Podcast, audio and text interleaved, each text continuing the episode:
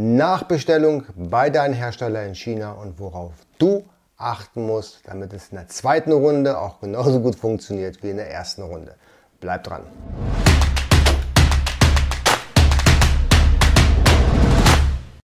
Hallo, herzlich willkommen. Mein Name ist Jens Lindner und du bist hier auf AMZ Pro. Hier geht es um die Produktion in China und den Import in die Europäische Union.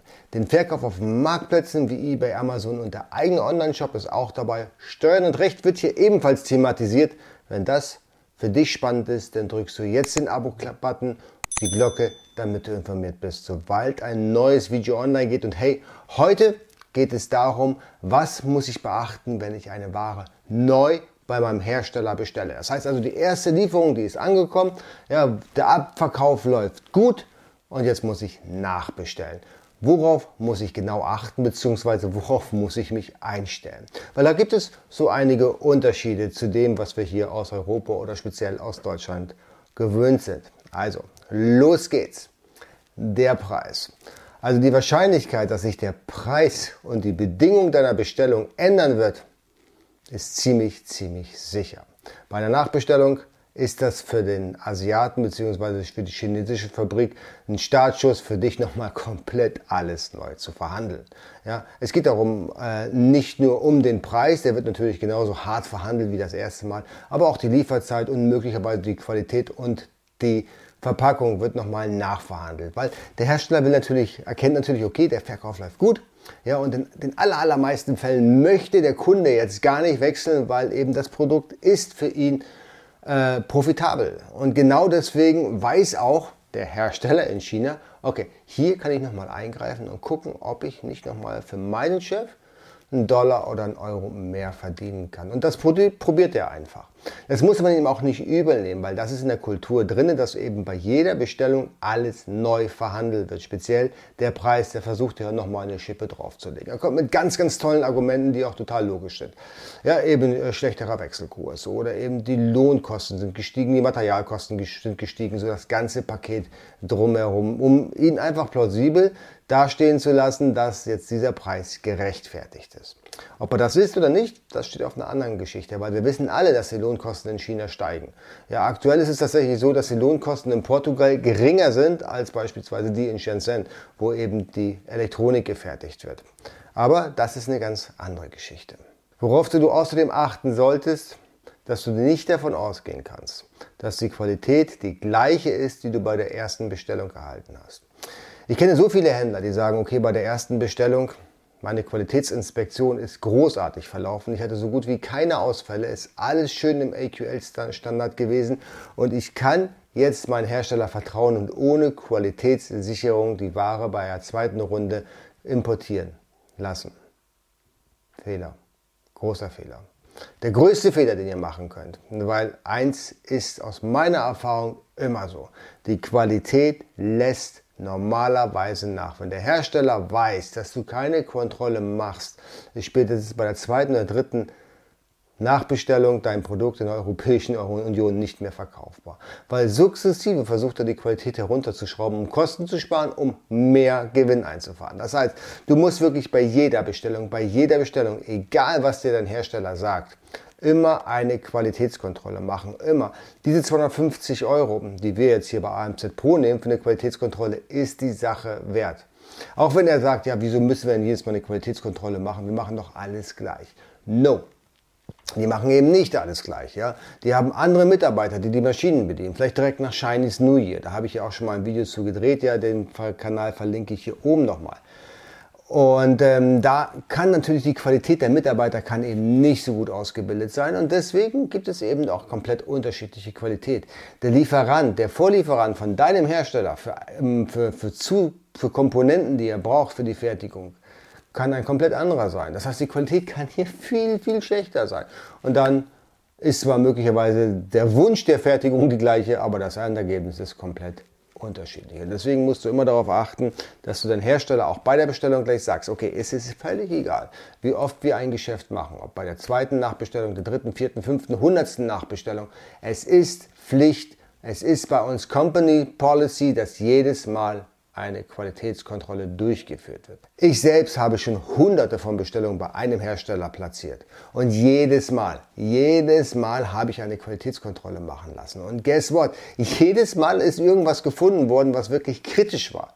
Ja, wäre mir das vorher nicht aufgefallen und ich hätte die Ware im guten Glauben importiert, was wäre dann passiert? Ich hätte hier teuer nacharbeiten müssen. Und das wollen wir alle nicht. Wir wollen, dass die Ware am besten Falle ready to sell ist, also fertig für den Verkauf ist, ohne hier nochmal irgendwas anfassen zu müssen. Oder im besten Falle, wer auf Amazon verkauft, eben ready for Amazon, dass die Ware dann direkt zu Amazon ins FBA-Lager geschickt werden kann, ohne dass ich hier nochmal Großmutter, Schwester oder Tante dazu einspannen muss, irgendwas nachzuarbeiten. Also ganz, ganz wichtig, die Qualitätskontrolle muss immer sein. Die dürft ihr niemals überspringen, egal was euer Sales sagt, egal wie oft ihr dort bestellt habt.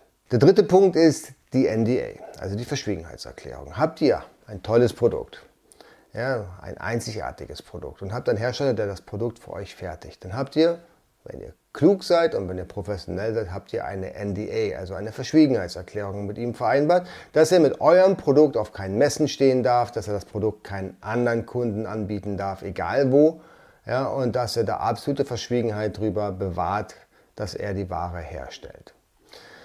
Diese NDA gilt. Ja, aus unserem Verständnis gilt die für immer. Ja, zumindest für eine gewisse Zeit. Eben diese Zeit, wie es dann auch im Vertrag drin steht. Das gilt für uns so.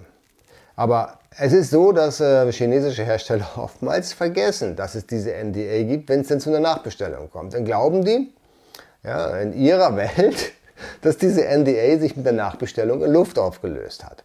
Und deswegen Macht es so, dass ihr jedes Mal, wenn ihr nachbestellt, sagt, okay, hier ist die Nachbestellung, wir sind uns einig, die Qualität bleibt die gleiche, der Preis bleibt auch der gleiche, beziehungsweise ich zahle jetzt 5% mehr oder 5% weniger, weil ich eben mehr bestelle.